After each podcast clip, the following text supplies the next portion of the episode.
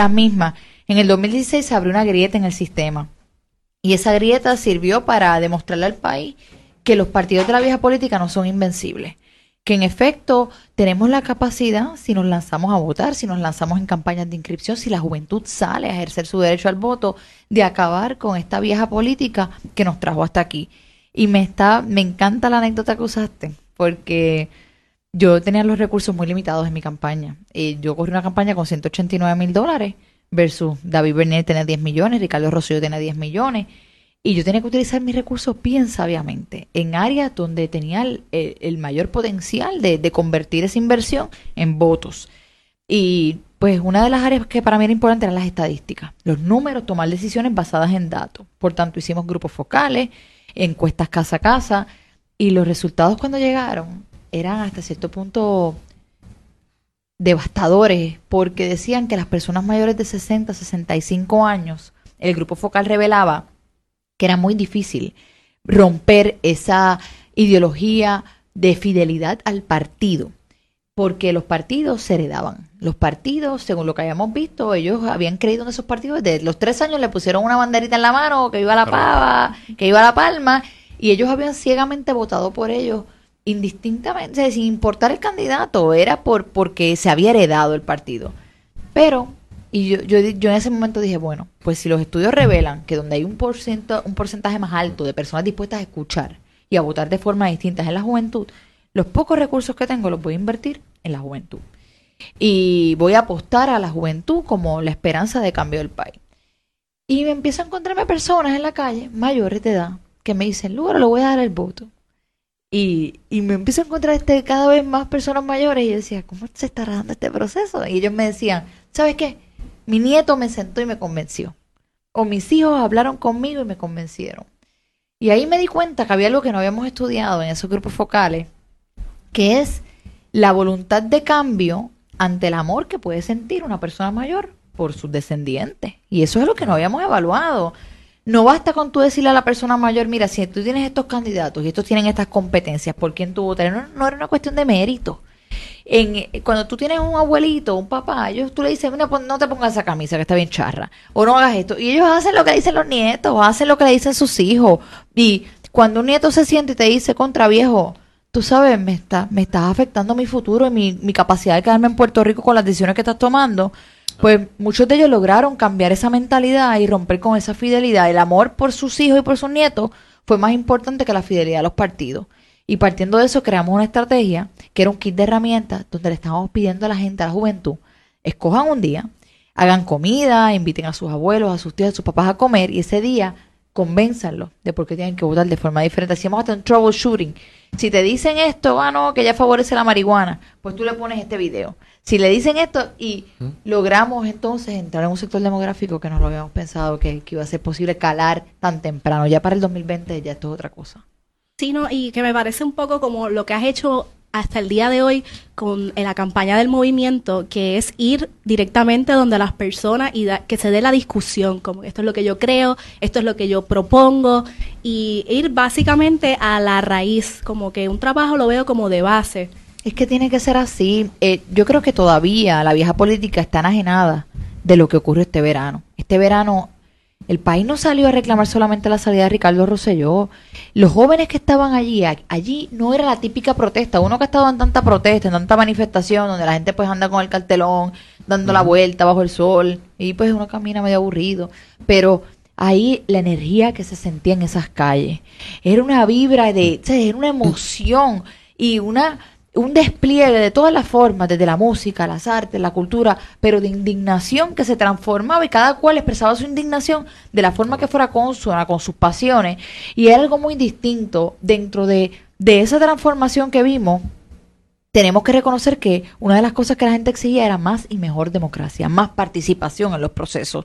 Y el no hacer eso, el no responder ese llamado, es no solamente es estar enajenado, es destinar lo que es el aparato político a, desaparecer si uno no atiende ese reclamo. En el Movimiento Victoria Ciudadana hemos querido atender ese reclamo dándole participación en todos los procesos a la gente. De hecho, una de las cosas de nuestro logo, que es un triángulo invertido, es precisamente porque usualmente vemos la pirámide donde el 1% toma las decisiones para toda la base. Nosotros invertimos eso porque el pueblo es el que debe estar arriba. Y escogimos una estructura organizativa que la escogimos con la gente, abrimos un proceso de propuestas, se sometieron múltiples propuestas, se evaluaron en asamblea de distrito, luego en asamblea nacional se escogió cuando tú ves un partido tradicional escogiendo su estructura con la gente? Ahora este domingo tenemos una asamblea donde vamos a escoger a qué posiciones vamos a enfilar los cañones en cuanto a las candidaturas se refiere, a qué posiciones vamos a lanzar candidatos y candidatas. Y eso también lo va a escoger el pueblo. No van a ser 10 personas, 3 personas. No, este no es el partido o el movimiento de Lugaro, ni de Natal, ni de Ana Irma, ni de Néstor Duprey.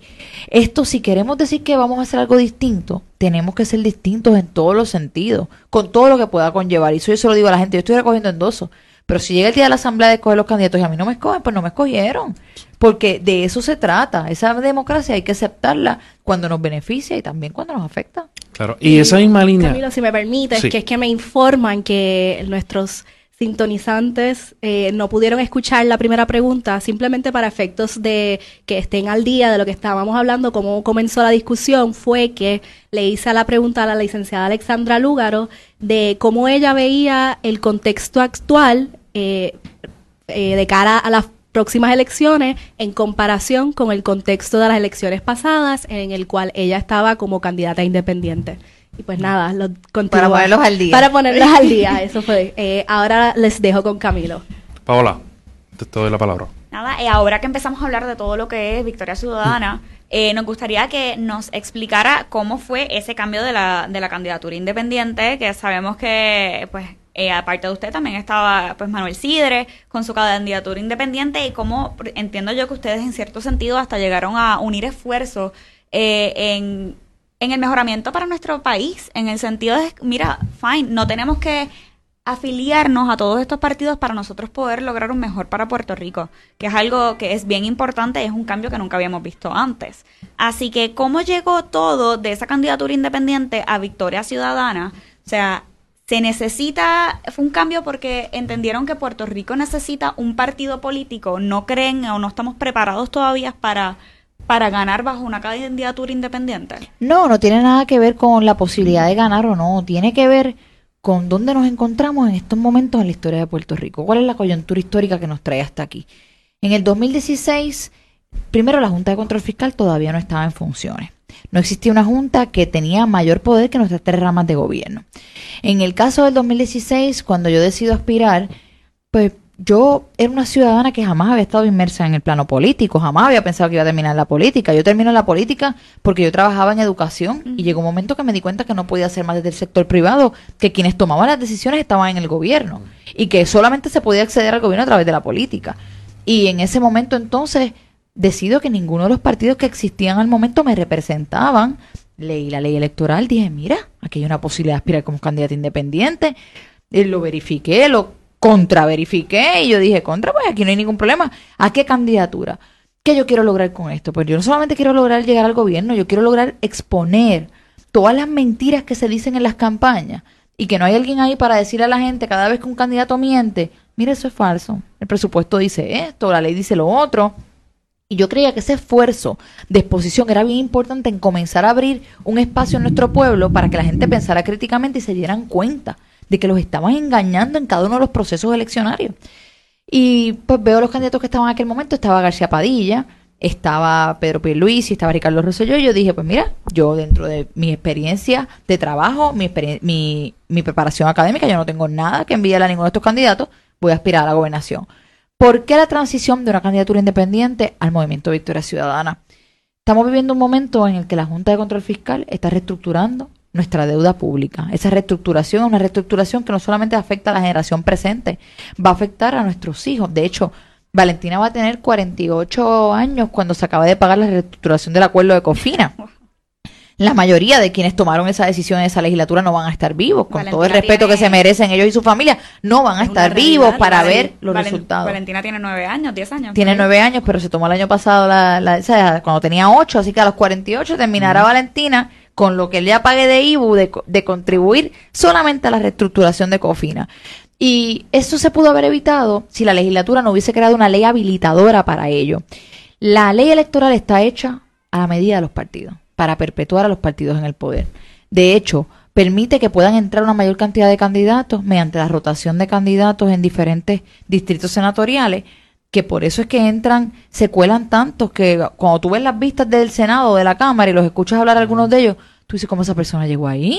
Sí. Que Y se es que- duermen allí, que- que, que- tú los ves, que salen en televisión. que se duermen, que dicen disparates, que se nota que no se han leído los proyectos, que cua- cuando argumentan, la verdad es que uno siente un poco de vergüenza, es decir, esta es la persona que está representando a miles de puertorriqueños. Y es porque el famoso voto íntegro, bajo rajar las insignias, se cuela tanta gente que no tiene las competencias. ¿Y por qué moverse un movimiento?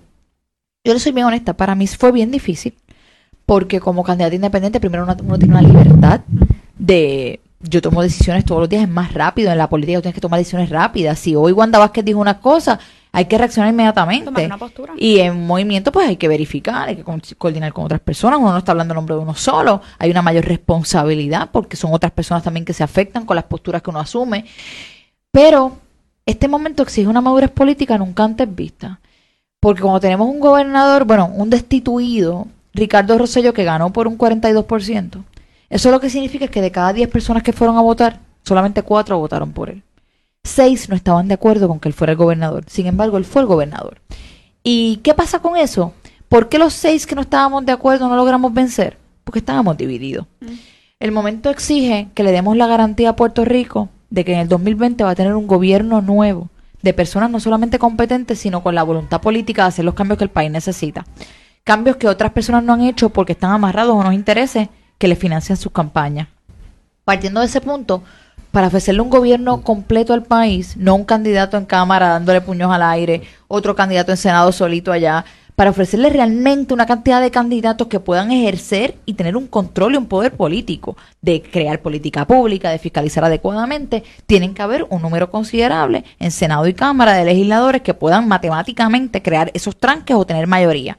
Y para ello, para que puedan entrar todos, tiene que ser a través de la creación de una franquicia electoral o un partido, porque de lo contrario, en la ley electoral prohíbe las candidaturas coaligadas, prohíbe las alianzas entre candidatos independientes.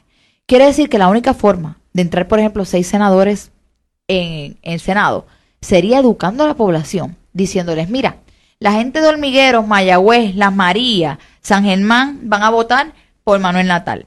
La gente de Fajardo, Ceiba, Luquillo, eh, tal y tal van a votar por Vargas Vidó.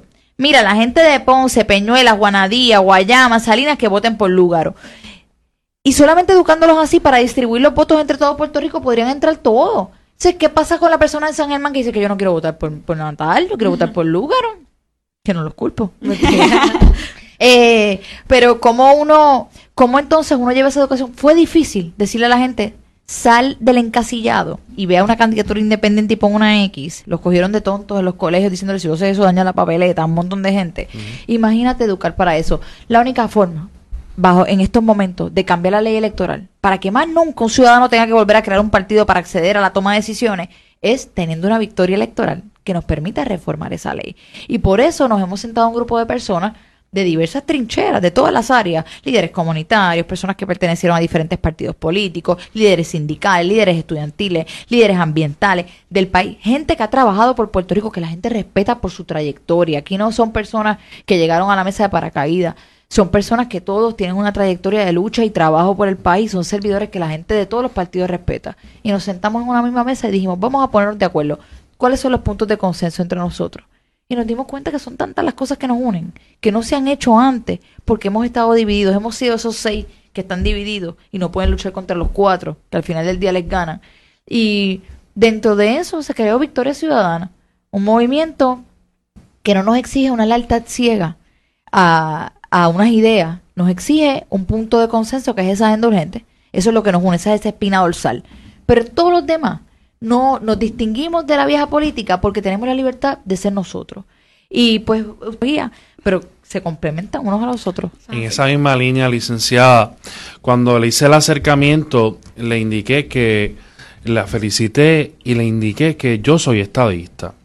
Y le pregunté, ¿verdad? Eh, ¿Por qué posibilidades una persona que tenga mi misma ideología puede confiar en, en Movimiento Victoria Ciudadana, porque a raíz de la historia hemos visto que hay, hay obviamente hay, hay varias maneras de resolver el asunto del estatus y hay las maneras muy muchas son muy válidas entonces y hay que tener mucho cuidado en verdad en lo híbrido no que es lo que nos ha en- nos ha llevado a lamentablemente a lo que somos hoy día que va a base de la definición internacional somos una colonia.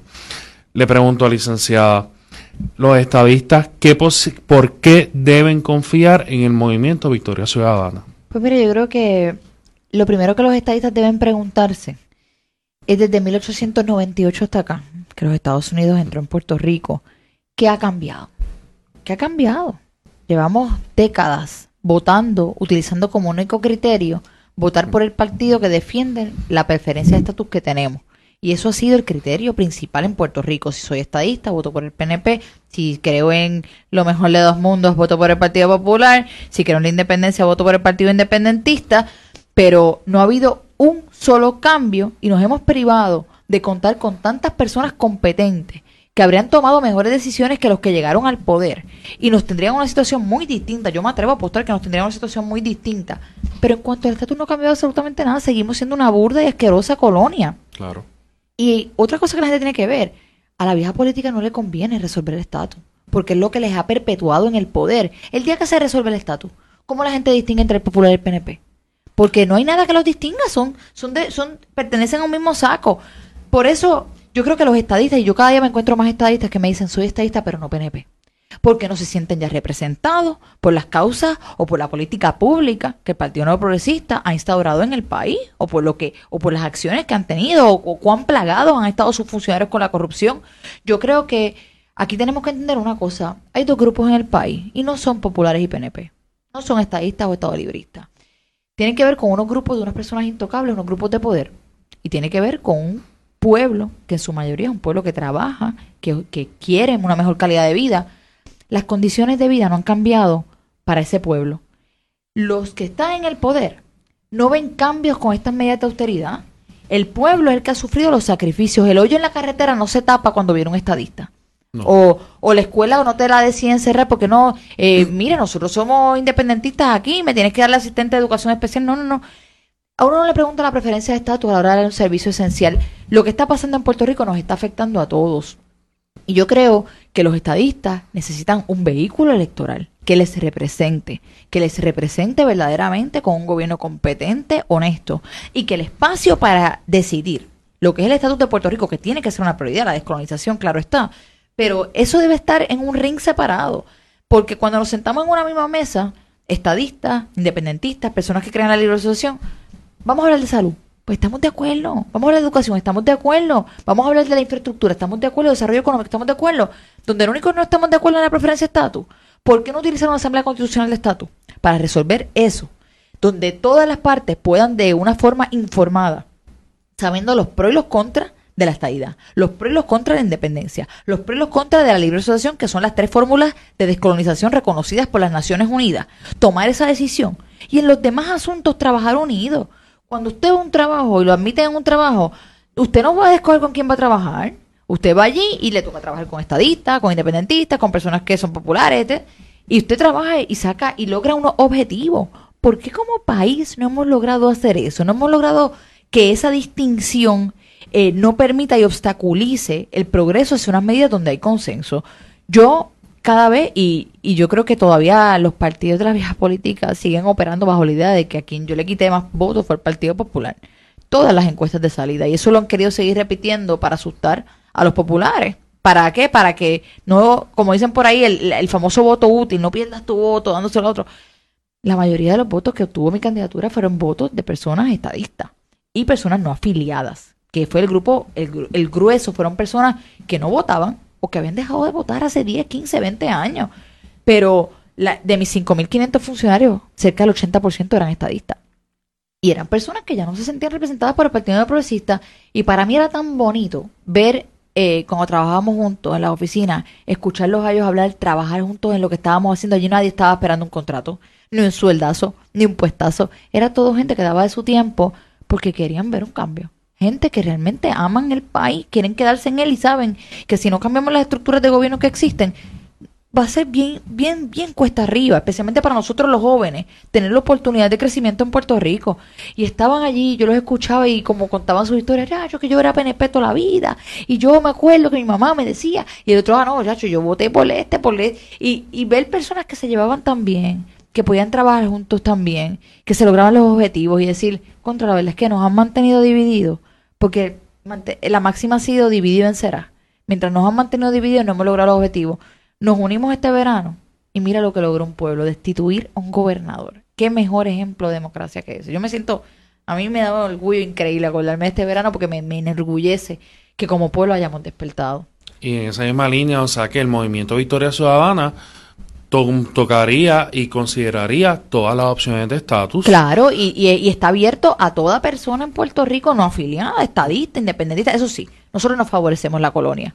El que quiera quedarse como está, pues va a tener que buscar entonces en otro movimiento otras opciones, otro partido otras opciones, eh, si es que eso para ellos es más importante que mejorar los servicios esenciales, que defender las pensiones de nuestros retirados, que lograr un acceso a una educación pública de calidad, porque también la gente tiene que entender algo, uno no va a estar de acuerdo un 100% con la plataforma de un movimiento o de un candidato. El que te venda una plataforma con el que tú estés 100% de acuerdo, te está engañando. Está con Dios y con el diablo. Y yo sé de muchos que hacen eso pues, se quedan en unas posturas de centro, pero Puerto Rico no está para áreas grises, está para candidatos que se atrevan a tomar posturas claras con respecto a los asuntos que nos afectan. Y hay un, hay un dicho que dice que si usted quiere caerle bien a todo el mundo, venda mantecado, no sea político. Si usted va a ser político, va a tener que tomar unas decisiones y no todo el tiempo le va a caer bien a todo el mundo, pero las personas en sus casas tienen que escoger qué es prioritario para mí. Había personas que me escriben, yo estoy de acuerdo con usted en todo, pero eso de legalizar el cannabis, yo no estoy de acuerdo. Y yo les decía, bueno, pues usted tiene que tomar la decisión si las otras cosas en las que usted está de acuerdo conmigo pesan más que la legalización del cannabis, porque vea otro candidato. No va, usted no va a estar 100% de acuerdo, hay que escoger nuestras prioridades dentro de lo que queremos para el país. Entonces, licenciada, le pregunto, sabemos que, ¿verdad? Claro, la base y la plataforma de la campaña es el cambio y lograr algo mejor para Puerto Rico. ¿Qué otras cosas hay en esta plataforma y en esta campaña que representa Victoria Ciudadana y qué nos ofrecen a nosotros como puertorriqueños? Yo creo que lo primero que hay que decir es que Victoria Ciudadana busca ubicar en posiciones de gobierno personas competentes, honestas, y, eso de por sí ya es un cambio porque nada más el ejemplo de este pasado, de esta pasada administración, donde se ubicaban secretarios de agencia por cuánto dinero recogían para una campaña política, por cuántos pasquines pegaban, por la pala política que tuviesen eh, eh, para entrar al sistema, pues nos llevó a muchas de las consecuencias que estamos viendo. Uno ve la situación de Vieques y Culebra, pero tienes una directora de, la Autoridad de Transporte Marítimo que el primer día dijo no tener ningún tipo de experiencia en transporte marítimo. Dijo que iba a contratar un asesor para que le hablara, le explicara sobre eso. Y así ese mismo modelo se repite en otras agencias. Ya con colocar personas competentes en nuestras agencias de gobierno y funcionarios que puedan dirigir esas agencias con las competencias adecuadas, ya de por sí el país va a haber un cambio. En segunda instancia, uno de nuestros pilares, que es el rescate de las instituciones públicas, tiene como punta de lanza leyes anticorrupción. La corrupción hay que erradicarla, porque no importa que tú pongas un gobierno competente y honesto, no importa que tú desarrolles la economía y logres un dinero, no importa que tú mejores unos servicios esenciales, si tú tienes la corrupción carcomiendo todo lo que el país está haciendo, eh, devorando esos ingresos, la gente no entiende, a veces la gente dice, mira, Víctor Fajaldo, pues se robó un montón de chavos, pero repartía también. Esa, esa, esa historia de, del, que, del que roba pero reparte. Y, y lo que no entendemos es que cada dólar que ellos se roban es un dólar menos que va a la educación, es un dólar menos que va a los pensionados. Y el problema con la corrupción es que hemos institucionalizado la impunidad. No hay consecuencias para los corruptos en Puerto Rico. Y Victoria Ciudadana quiere que no solamente hayan consecuencias, que vayan presos los corruptos, que restituyan el dinero que se robaron, hasta que los que están robando no entiendan que cuando te cojamos vas a pagar con cárcel, vas a tener que devolver el dinero o sea, no va a haber un disuasivo para que dejen de hacerlo. Aquí los desvergonzados roban, se declaran culpables, no restituyen el dinero y no cumplen cárcel. Juanito Pérez eh, se roba 20 pesos porque no tenía cómo poner plato de comida en la casa y le aseguro que se coge su tiempo en la cárcel y después no le vuelven a dar trabajo, así que está condenado a una vida de criminalidad. eh, para siempre. Yo creo que las políticas anticorrupción y las políticas antipuertas giratorias, y para los que nos están escuchando y viendo a través de las redes sociales, la- las leyes antipuertas giratorias son leyes que prohíben que las personas vayan al gobierno a tomar unas decisiones para luego servirse de ellas en el sector privado, que es lo que hemos visto una y otra vez los países En el que- chat, lo vimos en el chat con Elías Sánchez en el Telegram. eh, con Elías Sánchez lo vimos con Fortuño que privatizó las carreteras principales del país para luego irse a Metropista a, a la Junta a recibir comisiones de la misma privatización. Lo vimos con Carlos García, que está sentado en la Junta de Control Fiscal, que emitió 17 mil millones en deuda para luego irse a Santander Securities a cobrar comisiones de la deuda que emitió desde el Banco Gubernamental de Fomento. Vemos cómo estos funcionarios llegan al gobierno. ¿Para qué? Para conectarse en el sector privado. Te doy un contrato aquí, te doy esto acá. Cuando yo acabe mi término, tú me vas a dar un superpuestazo allá. Y no toman decisiones para la gente, toman decisiones para ver cómo yo me acomodo para enriquecerme luego de que salga de aquí. No es enriquecerse en el gobierno, es cuando salen, salen a enriquecerse, pero toman unas decisiones que enriquecen a unos sectores. Y eso hay que acabarlo, hay que crear una legislación antipuertas giratorias. Y pues, eh, yo creo que una de las partes más importantes es la agenda que tiene, la agenda urgente en cuanto a los servicios esenciales y en cuanto a unas posturas que son quizás un poco atrevidas, pero lo que requiere el país en estos momentos es un enfrentamiento directo con lo que está ocurriendo.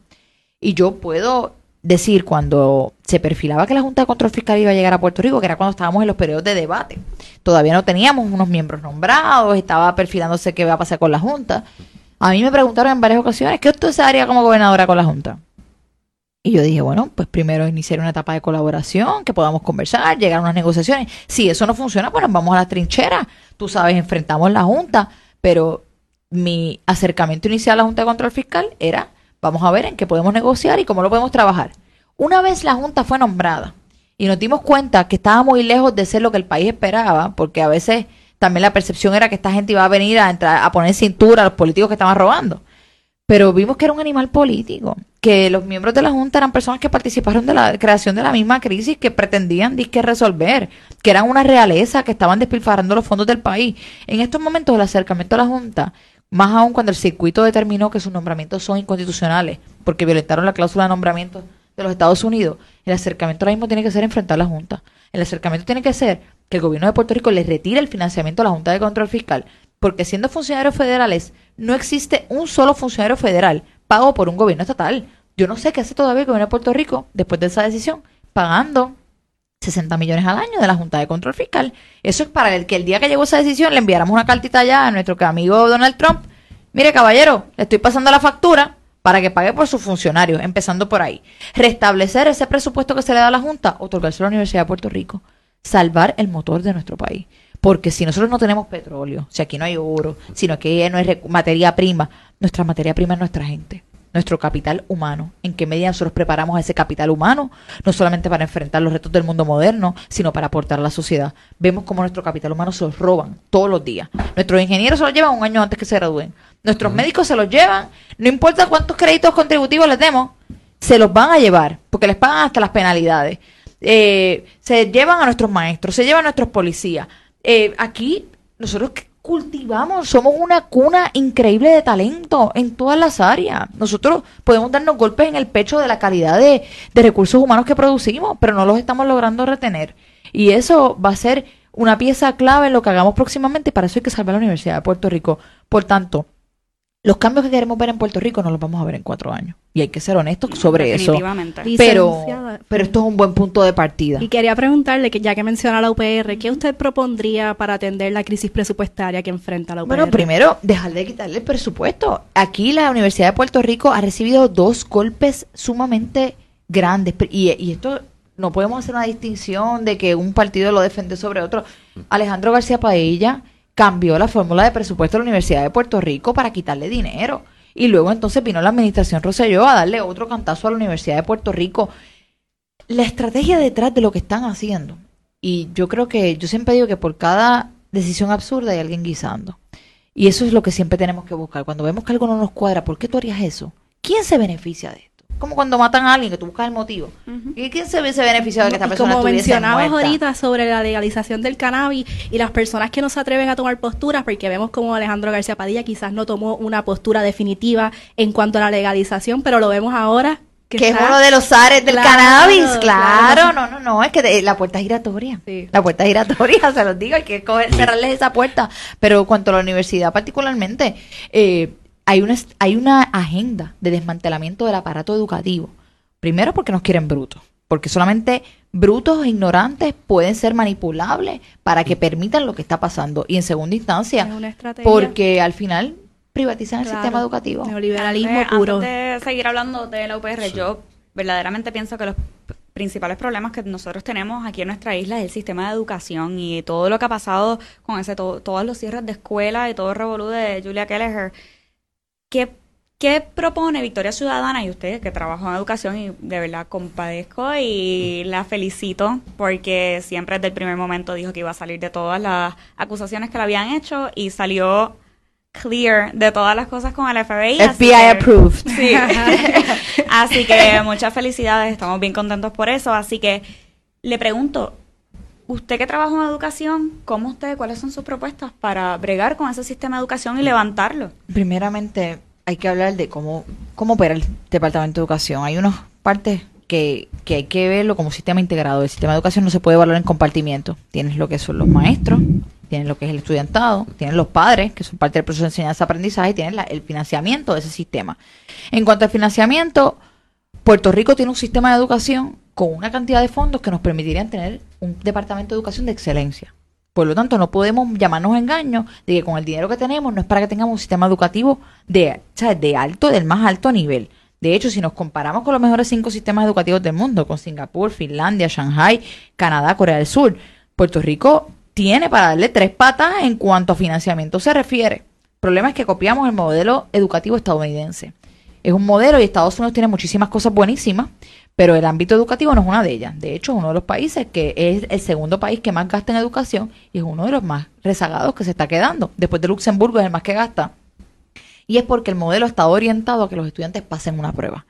¿Cómo le quitamos al maestro la discreción del salón de clase? Le quitamos la creatividad, que es la que impulsa la innovación. La innovación, que sabemos que en términos de rendimiento sobre la inversión rinde cuatro veces más que, por ejemplo, la manufactura.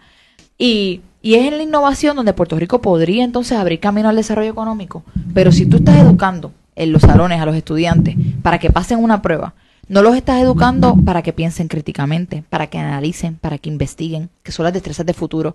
Les estamos enseñando destrezas que van a ser reemplazadas por una máquina. Y esa es la realidad. Les estamos privando de la oportunidad de tener un empleo competitivo en el futuro porque lo que les estamos enseñando son cosas que tú puedes, son de fácil acceso. Sí, entonces es memoria y cómo me embotello un contenido y lo deposito en un examen, pero no sé cómo utilizarlo para aplicarlo para resolver problemas. Y eso es lo que es la deficiencia mayor del sistema educativo y que es un sistema arcaico. Hoy tenemos estos aparatitos para los que lo están viendo, voy a, perdóname, tenemos un teléfono esto. Cuando yo crecí, yo tenía en mi casa un teléfono de cable pegado de la pared. Yo tenía que esperar que mis amigas estuvieran en la casa para poder hablar con ellas, si no, hasta que no llegaran no iba a hablar con ellas. Y tenía que estar pegado a un cable. Yo jamás pensé, a esa edad, a los 14, 15 años, que iba a llegar un momento en que todos íbamos a tener una mini computadora con cámara, agenda, acceso al mundo entero. Íbamos a poder ver lo que hacía la gente en Pakistán, en Corea, en Hong Kong, en tiempo real. eh, que íbamos a conectarnos todo el mundo entero a través de un aparatito. Eso jamás se pensó, pero mira la evolución que tuvo eso. Mira la evolución de las cámaras, que hace décadas eran unos aparatos gigantes, ahora, ¿sabes? Cada vez es más pequeña. La educación desde 1930 no ha evolucionado en lo absoluto. Sigue siendo el mismo modelo de filas y columnas, que fue un modelo creado para la manufactura, para la producción en línea. Es un modelo donde tú copias, aprendes, tú no cuestionas al maestro. Eh, o sea, es un modelo de, de cómo creamos personas para ser eh, sumisos, para estar, para obedecer. No es un modelo donde te estimulo al pensamiento crítico, a la creatividad. Y nos hemos quedado muy lejos. ¿Qué yo quisiera ver en nuestro sistema educativo y qué podemos hacer? Primero, cambiar el currículo. Un currículo de futuro. Un currículo con destrezas de emprendimiento, de empresarismo, finanzas personales, un currículo de derechos que salga la gente sabiendo cuáles son sus derechos de la escuela. Si me para un policía, ¿cuáles son mis derechos? Mis derechos como consumidor, ¿cuáles son? ¿Cuáles son mis derechos constitucionales? ¿Hasta dónde llega la libertad de expresión? Eh, protección de lo que son eh, recursos naturales ambientales, bienestar de animales. Los currículos de Nueva Zelanda y Australia lo incluyen ya. Eh, los currículos, todo lo que le estoy diciendo está inventado. Esta rueda no hay que inventarla. En diferentes jurisdicciones hay currículos que cuentan con todo esto. Y son currículos comprensivos que no es para preparar a un estudiante para pasar una prueba, es para preparar a un estudiante para competir en el mercado laboral y para aportar al país, para ser seres humanos integrales, que tengan todos esos componentes, agroecología, Y Puerto Rico se ha quedado muy atrás con la típica matemática, ciencias españolas, y no son ni siquiera integradas, es en compartimiento. La vida no se da en compartimiento. Y por eso, pues el cambio curricular va a ser importante y la preparación de los maestros.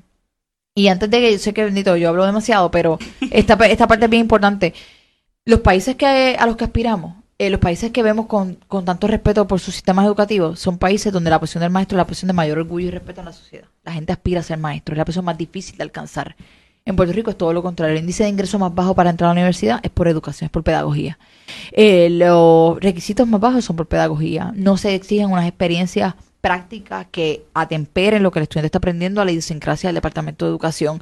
Eh, no se paga de acuerdo a lo que es el trabajo. En Finlandia, la posición que más paga es maestro, porque son los que crean los futuros arquitectos, los futuros ingenieros, los futuros abogados, los futuros doctores. El futuro de tu país está en la calidad de quien enseña. Y aquí nos acabamos de entender que tenemos que entonces crear un programa por fase donde empecemos a exigir a las universidades unos requisitos más eh, altos para entrar a ser maestro y luego de eso también que eso vaya apareado con una mayor compensación, que las personas más competentes y con mayor vocación aspiren a ser maestros. Y los sistemas, y, pues, y para que me diga cuándo va a pasar esto, los sistemas educativos toman de 30 a 100 años en transformarse. Ese es el problema que tenemos en Puerto Rico, que cada cuatro años cambiamos la política pública educativa según el color del partido de turno.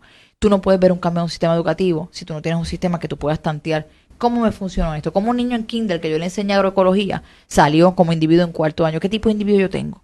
Y tienes que entonces, ah, pues vamos a hacer estos ajustes. Aquí cada cuatro años cambiamos el secretario de Educación, cambia la política pública, cambian los empleados, tienen que volver a engranar. Aquí no hay continuidad en educación y, hemos condenado al sistema a no proveerle las oportunidades correctas a nuestros estudiantes. El más reciente golpe que le estamos rebajando a los pensionados su, a ver, los tenemos Sí, no, es un problema, pero en esa misma línea de educación, voy a contar una anécdota, es que eh, de mi última clase de bachillerato, en ese último semestre, en la UPR de Macao, en Comercio Internacional, el examen final de una clase de administración de empresas fue un papel en blanco y era sobre qué empresas yo podría desarrollar para la autosustentabilidad de la universidad. Y ese fue el examen final, me acuerdo.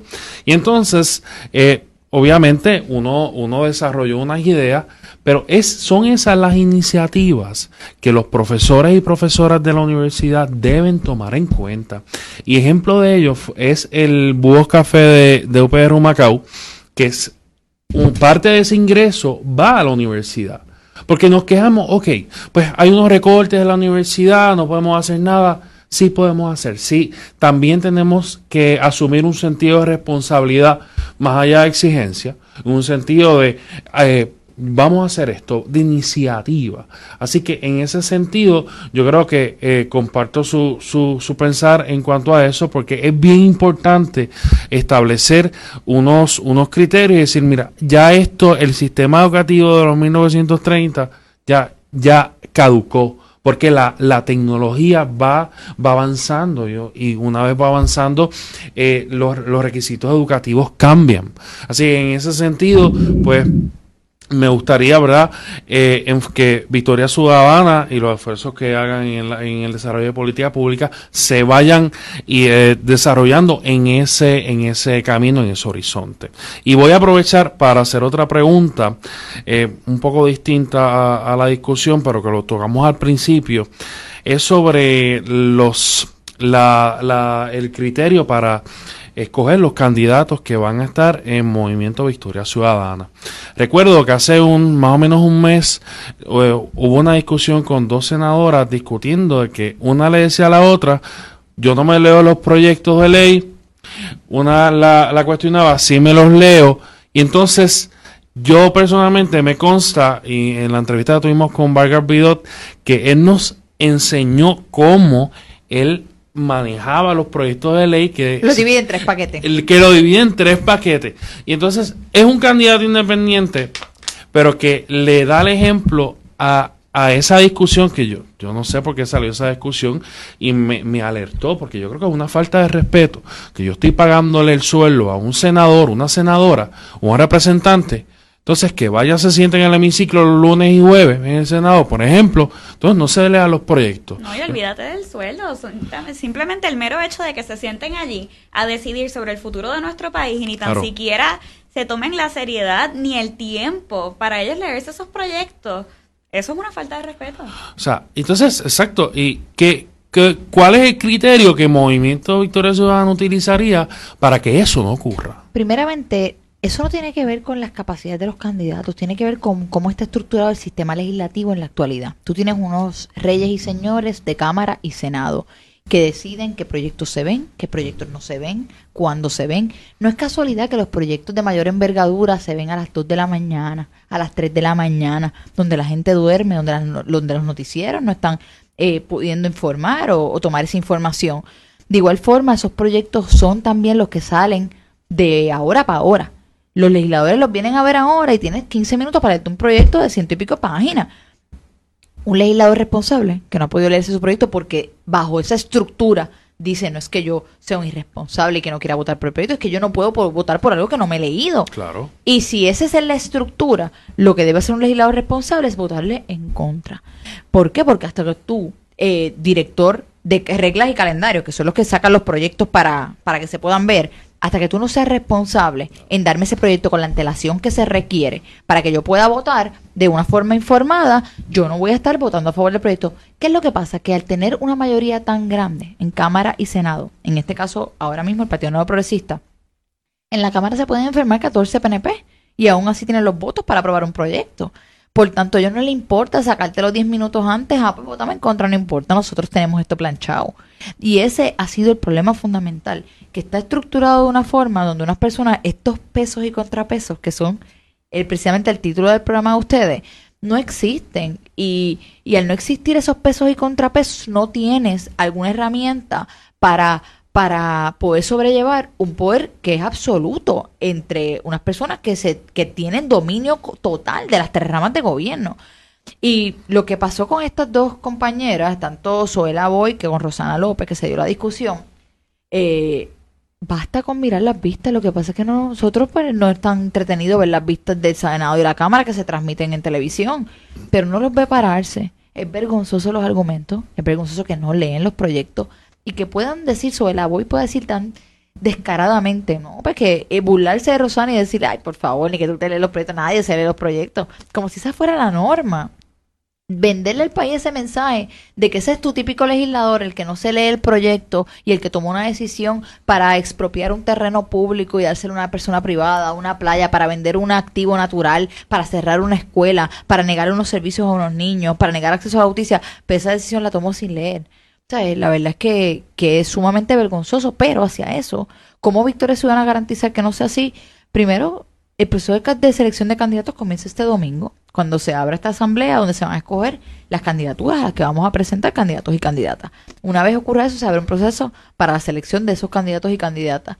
Y todos hemos estado de acuerdo en una cosa. Esto no es para presentar candidatos de agua. Esto no es para presentar personas por llenar hueco tienen que ser personas que tengan un perfil. Primero que estén de acuerdo con la gente urgente y con un código de ética que el movimiento ha establecido. Y en segunda instancia, que cuenten con un perfil de una trayectoria, de un peritaje, de unos conocimientos, para que los distinga como unas personas que pueden estar tomando decisiones para el pueblo puertorriqueño. De hecho, eh, a diferencia de lo que suelen hacer los partidos tradicionales, nosotros vamos a permitir que sean las comunidades y los distritos los que cojan sus representantes, porque lamentablemente aquí estamos muy acostumbrados a que Puerto Rico es San Juan. La gente se cree aquí que Puerto Rico es solo San Juan. ¿Y por qué la gente de San Juan va a tener que escoger los candidatos de la María o de, de Hormiguero? Si ellos son los que conocen a su gente, ellos son quienes saben quiénes son los que están trabajando, quiénes son los que están haciendo, quiénes han luchado por mejorar las condiciones de vida, que sean ellos los que cojan a su gente. Y así es que se va a estar haciendo. Pero yo creo que buscando, haciendo, verificando el trasfondo de estas personas, las competencias, ahora mismo está la carrera para el Senado por el Partido Nuevo Progresista, para los escaños que están desocupados. Tenemos personas que fueron convictos de robarle al país en esa lista. ¿Cómo se atreve un partido político a presentar a una persona que ya le falló una vez al pueblo nuevamente? ¿Sabes? No estamos para eso. Claramente no aprendieron nada del verano. ¿Y usted habló con Vargas Vidot en cuanto a incluirlo en el movimiento Victoria Ciudadana? Pues mira, los acercamientos se le han hecho, de hecho hemos conversado, Vargas Vidot se ha mantenido muy cercano a las conversaciones y, está muy enterado de todo. El movimiento Victoria Ciudadana está abierto a toda persona que quiera cambiar el país y para Vargas Vidal yo puedo entender que no va a ser una decisión fácil. Para mí no lo fue, no es fácil, como les dije, salir de la libertad de una candidatura independiente con los riesgos que puede implicar en el cálculo electoral. Porque hay que ciertamente uno decir, mira, cuando yo decidí pasar a este movimiento junto a otras personas, uno dice contra y toda la gente que ya la palabra partido ha quedado tan desprestigiada porque estamos tan acostumbrados a lo que ya nos han hecho, ¿en qué medida se puede afectar la confianza que la gente ha depositado en mí? Porque ahora yo pertenezco a esta estructura. Pero uno ha visto ya demasiado en la vieja política candidatos que sus decisiones están basadas meramente en cuántos votos se ganan o se pierden, en el cálculo electoral. Y lo vemos todos los días en el periódico, personas que toman una decisión que uno sabe tiene que ver con el cálculo electoral, no con hacer lo correcto. Uno tiene que, en estos momentos, los que queremos un cambio de verdad, los que genuinamente amamos este país, estamos haciendo esto porque nos gusta, porque queremos servir, tenemos que entender que el cálculo electoral no es todo, que hay que pensar en hacer lo correcto. Y en estos momentos hacer lo correcto era unirse a otras personas que al igual que uno deseaban cambiar lo que se está viviendo en Puerto Rico, porque quizás solo uno llega más rápido, pero unidos vamos a llegar más lejos. Y hacia eso es que tenemos que ver esto. Esto tiene, esto tiene uno, esto tiene una planificación a mediano y largo plazo. ¿Dónde nos queremos ver en el 2020? Pero no solo no es una carrera de 100 metros. ¿Dónde nos vamos a ver en el 2024? ¿Qué queremos hacer en el 2028? ¿Cuáles son esos pasos que vamos a ir dando? Porque no se rompe con 60 años de votar por herencia de la noche a la mañana. Y dentro de eso, eh, Vargas Vidal tendrá que en su momento tomar su decisión. Él, yo entiendo que todas sus posturas son consonas con nuestra agenda urgente. Y, y en su momento él sabe que las puertas aquí están abiertas para que cuando él decida tomar la decisión, igual que otras tantas personas que en Puerto Rico son líderes de comunidades, son líderes sindicales, son líderes de movimientos que tienen las puertas abiertas a que nos unamos todos a trabajar en pro del bien común. Bueno, licenciada, y me gustaría hacerle una pregunta un poco más en su ámbito personal. Y es que pues su forma de ser no necesariamente va de acuerdo a la moral de esta vieja política, como ustedes la llaman, que me parece muy acertado. Y por eso constantemente usted recibe críticas ah, personales por su forma de ser, por su ideología. Y yo le quería preguntar cómo usted hace para manejar eh, esa, esa, esas posturas de la opinión pública que la pueden, que la intentan caracterizar a usted como una figura controversial. Y antes de eso, quería mencionar que me encantó, ella creo que fue en Instagram que mencionó, dijo, estoy orgullosa de no encajar en la figura de una mujer de Estado. Y eso a mí me impactó bastante y estuvo me, bien interesante. Pues mira, primeramente cuando yo comencé esta carrera, yo creo que la gente subestima cuán difícil es una carrera política. Por primero y especialmente para nosotras las mujeres.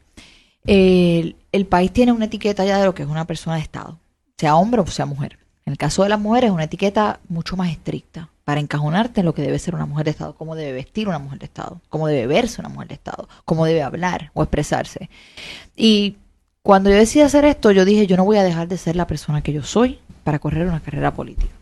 El que me quiera escoger, el que me quiera dar la oportunidad, que me la dé por mi preparación, por mi experiencia de trabajo, por mis méritos, no por cómo me peino, no como por cómo me he visto, porque si yo pierdo mi libertad, si yo pierdo lo que me hace a mí misma, pues de qué me sirvió correr esta carrera para cambiar el país, me tuve que cambiar yo.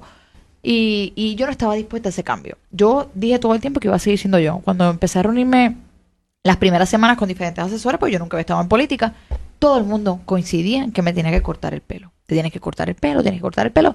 Las mujeres en la política no tienen el pelo largo, el pelo largo se ve muy sexual, eso te va a afectar en la campaña. Yo dije, "Hilo, yo no me voy a cortar el pelo. Por una consideración de que mi cara es bien grande y no me gusta el pelo corto.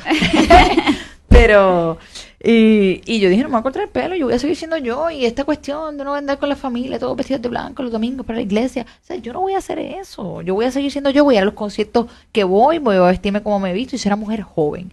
Y parte de eso es que aquí yo no solamente estoy corriendo una carrera política. Yo estoy sirviendo en muchas ocasiones de modelo para niñas y jóvenes, que yo voy a muchas escuelas. Y la gran parte de mi tiempo yo lo paso en escuelas y en universidades. Para niñas y jóvenes que se van a enfrentar a una sociedad increíblemente machista, donde te juzgan por tu apariencia. Cuando yo me lancé nadie me conocía. Salieron las primeras fotos. Si la gente conocerme, juzgándome por cómo me veo en una foto, mira, no se ríe, soy una arrogante o una prepotente. O sea, yo no me reí porque dije, cuando me tomé la foto dije, si me río van a decirle que se ríe esta, si el país está o está bien a modelar. Yo pensé tantas cosas. Y y como quiera te juzgan por una foto y, y te subestiman por cómo te ves. Entonces tienes la batalla con los medios que intentan farandulizarte, que solamente te invisibilizan y solamente yo pude ir a las comunidades, que fundé una escuela, hice tantas cosas y solamente me cubrían cuando me divorcié, cuando iba a perder mi casa, cuando alguien me criticaba en las redes, cuando le decía leña a Tito el Bambino. ¿Y qué pasa? Empiezan a creer en la mente de las personas, pero si mira esta mujer para lo único que sale a hablar es para cuando va, cuando, mira qué problemática, metí en los tribunales, esto, lo otro. ¿Sabes por qué? Porque los medios no cubren las cosas que uno está haciendo, que son, yo iba a los medios a entrevistarme, a hablar de política pública económica, de política pública educativa.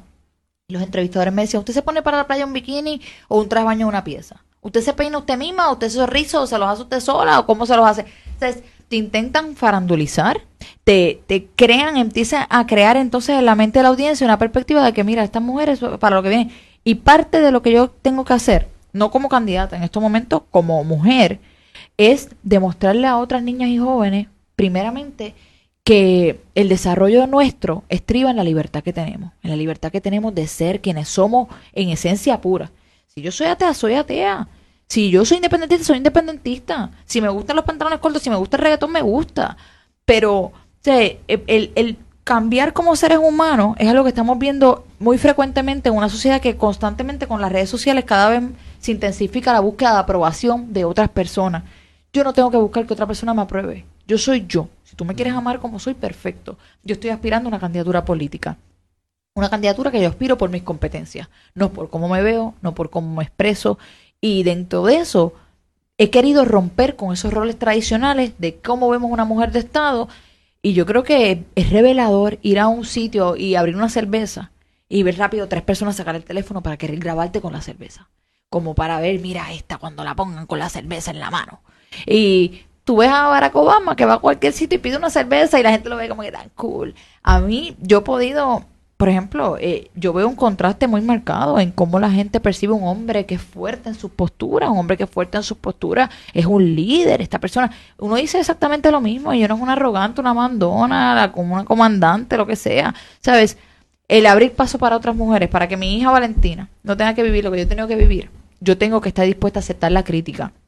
La crítica es mucha, es horrible, todos los días, todos los días tú puedes tantos comentarios de personas que dicen cosas horribles. A mí la gente todos los días me dice que me metan presa, que me dé cáncer, que me quiten la nena, que me deje mi pareja. O sea, a mi pareja le escriben, ah, tú eres excelente candidato, pero tienes que dejarte de tu pareja para, para poder tener futuro. O sea, es todo este tipo de cosas. Uno dice, ¿en qué mundo tú verías a un, a un departamento de una farmacéutica que le digan, tú podrías ascender al a director de química, pero tienes que dejar a tu esposa? O sea, todo este tipo de comentarios, y al principio era bien difícil manejarlo. Era bien difícil porque yo no estaba acostumbrada. Dice, porque la gente me tira si yo quiero ayudar.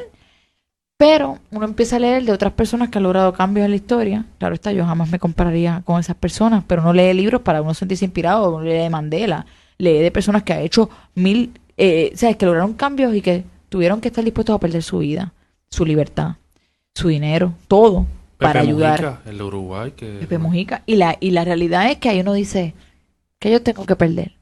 Que me critiquen en las redes, eso es lo peor que puede pasar. Versus tener la tranquilidad de que estoy haciendo lo que me gusta, estoy trabajando por algo que es correcto, por algo que es justo, estoy ayudando a otras personas. Fíjate, que me critiquen una persona allí, en el sofá de su casa, en pijama, escribiéndome cosas. ¿Qué me puede perjudicar con una, con una foto de perfil que es un huevo, porque ni siquiera puede poner su nombre? Por favor, yo creo que hay que poner las cosas en perspectiva y uno operar todos los días con la tranquilidad de que tú sabes que, que critiquen lo que vayan a criticar, yo estoy haciendo lo que tengo que hacer en este momento y la vida es una, la vida es una y uno tiene que usarla como uno entienda que no, sea. Y aparte de estábamos comentando todos entre nosotros, eh, perdóname Camilo, si vas a decir algo. Eh, obviamente pues estuvimos a Natal al principio de la semana y nos parece bien interesante y, admirable de su parte cómo ustedes dos, a pesar de ser, ¿verdad?, eh, dos figuras públicas, eh, dos figuras públicas, eh, algunas personas entenderían que bastante controversiales, cada uno encuentran cómo son su propia persona. Y no se mezclan uno con el otro en el sentido de que yo soy Natal y yo soy Lúgaro y cada cual tiene sus posturas y podemos tener nuestras diferencias, pero estamos aquí, trabajamos para el fin, que es lo mejor para Puerto Y yo, y yo te puedo decir, yo creo que la gente le asombra mucho cuando yo, cuando comenzó esto, gente decía, ah, no, ahora te vas a pensar igual que Natal. ¿Por qué? ¿Por qué tenemos esta idea de que la mujer tiene que pensar como el hombre que está a su lado, que le va a controlar lo que piensa. Y yo todavía veo como la gente a veces mira con asombro cuando estamos en una misma mesa y él puede decir algo y yo decir, mira, yo respetuosamente difiero del de, de representante porque la verdad es que yo pienso esto otro y tenemos nuestras posturas y, y, y, eso precisamente es lo que marca nuestra esencia y lo que nutre de, pues no podemos pensar iguales en todo. Definitivamente. Y pues no es fácil. Admirable, admirable. No, es que hay una brecha de género increíble y que vi una de las propuestas del movimiento Victoria que era básicamente para atender esto mismo de la falta de representación femenina en los distintos escaños. Hay que hacerlo porque y no y no es meramente por una cuestión de cuota, porque no, no es tener más mujeres como Tata Charboniel o como Naida Venega. Es una cuestión de que el 75% de quienes se están graduando de la universidad son mujeres pero solamente ocupamos un 2% de las posiciones de alta jerarquía del gobierno y de las corporaciones. Cuando yo fui candidata a la gobernación, que uno iba a tanta reunión con los industriales, con los químicos, con los trabajadores sociales, con todo el mundo, casi todas las mesas de trabajo de juntas de gobierno de este país están llenas de hombres, no hay mujeres, no hay mujeres, no hay una sola mujer. Y eso fue una de las cosas que más me hecho con mi candidatura, porque yo decía, con razón, no hay políticas públicas destinadas a hacerlos más fáciles, que podamos desarrollar nuestras carreras mientras armonizamos eso con una vida en familia, porque no hay más mujeres en la toma de decisiones. ¿Y por qué no las hay? Porque el país no les facilita llegar. El otro día yo hablaba con el contrato electoral y le decía, mira, un gasto de comité de campaña, por ejemplo, el cuido, algo como el cuido. Ah, no, el cuido, esto. Y yo le ¿sabes lo que pasa? Cuando yo estoy en una mesa de trabajo y da las dos y cuarto, a las tres de la tarde, está la mesa llena de hombres, estamos todos teniendo una discusión importante, estamos ante los medios, lo que sea, ninguno de ellos mira el reloj. Ninguno de ellos mira el reloj porque ellos saben que sus hijos alguien los va a buscar. Pero en mi caso, yo tengo, me veo en una posición de vulnerabilidad frente a otros candidatos porque yo sé que a las tres y cuarto yo tengo que entonces arrancar a buscar a Valentina o buscar quien la vaya a recoger. Y muchas mujeres que no tienen un círculo de apoyo, aparte que aún, teniendo un círculo de apoyo, correr una candidatura es algo que requiere, tú sabes, y uno no puede estar abusando de quien te ayude con los niños. Y yo le digo, ¿en qué medida yo puedo competir en igualdad con los caballeros si yo no tengo acceso a un cuido? O sea, o tengo que ser rica para tener millones de dólares y poder pagar por un cuido. ¿Cómo las mujeres de clase media podemos aspirar, o, o las mujeres pobres que deseen hacer algo por el país van a poder aspirar si el Estado no les da unas herramientas para que puedan armonizar el desarrollo de sus carreras profesionales y su vida en familia? Y me, me dijo que sí, que lo íbamos a poder hacer. Y otra cosita, quería, me salgo un poco de tema, pero es que quería comentar, ya que está acabadito de pasar, que hoy sale a relucir que la mano derecha de Tomás Rivera Chats está involucrada en varios esquemas de corrupción. Quería preguntarle a usted qué es su parecer, porque como sabemos que hay unos bloques de poder que son intocables y vemos que cuando los tocan, estas personas muchas veces recurren a insultos, ataques a las personas que los eh, pues visibilizan que lo que están haciendo con su poder. Eh, no sé si nos quieras abundar, puedas. Mira, yo creo que lo hemos visto, lo vimos en el chat, cómo ellos manejaban la opinión pública, cómo ellos decidían utilizar el brazo del Estado para marcar y manchar reputaciones de aquellos que estuvieran desenmascarándolo. Tan reciente como en el día de ayer, una muñeca eh, le decía al país que el productor Sixto George había demandado a esta servidora, Manuel Natal, allí Fonseca, la misma persona que fue cogido con las manos en la masa, eh, utilizando las emisoras y los programas para los que producía para manejar la opinión, manipular la opinión pública a favor de la administración Roselló. Y uno ve como estos grupos de intocables empiezan a sentir que les tiembla el piso, se les sacude el piso, porque yo creo que ellos todavía, ellos se creen que todavía nos comunicábamos con una lata y un cordón. Y ahora tenemos las redes sociales. Ahora la información no está sujeta a, ser editorializada. Eh, no hay una, hay una democratización de la información que le llega a todo el mundo. Ahora mismo directamente la gente nos está escuchando. Aquí no hay nadie editando lo que yo digo, cortando el video. Y ellos se han olvidado de eso y ahora todo el mundo sabe lo que están haciendo. Se ha destapado la corrupción inmensa que hay en el país, que está en las entrañas del monstruo gubernamental y está en diferentes niveles. Pero lo que la gente tiene que entender es que la corrupción no iba a acabar con sacar a Ricardo Rosselló. Esto, la corrupción, al igual que todo negocio, de, que toda empresa, evoluciona. Y tú sacas al cabecilla, pero ellos van a restituir a esa persona. Es como si el gerente Burger King muere hoy, Burger King no va a dejar de operar. La semana que viene contratar un gerente nuevo y así ha funcionado la corrupción en Puerto Rico. Sacaron a Ricardo Rosselló, Pero hay otras personas ahí que continúan satisfaciendo sus intereses, intereses a los que están amarrados porque financiaron sus campañas. Y yo creo que va a ser importante por eso mismo que tengamos unas leyes anticorrupción severas con una rendición de cuentas y que tengamos unos funcionarios que se deban al pueblo y con eso me refiero a un secretario o una secretaria de justicia que se deba a la gente.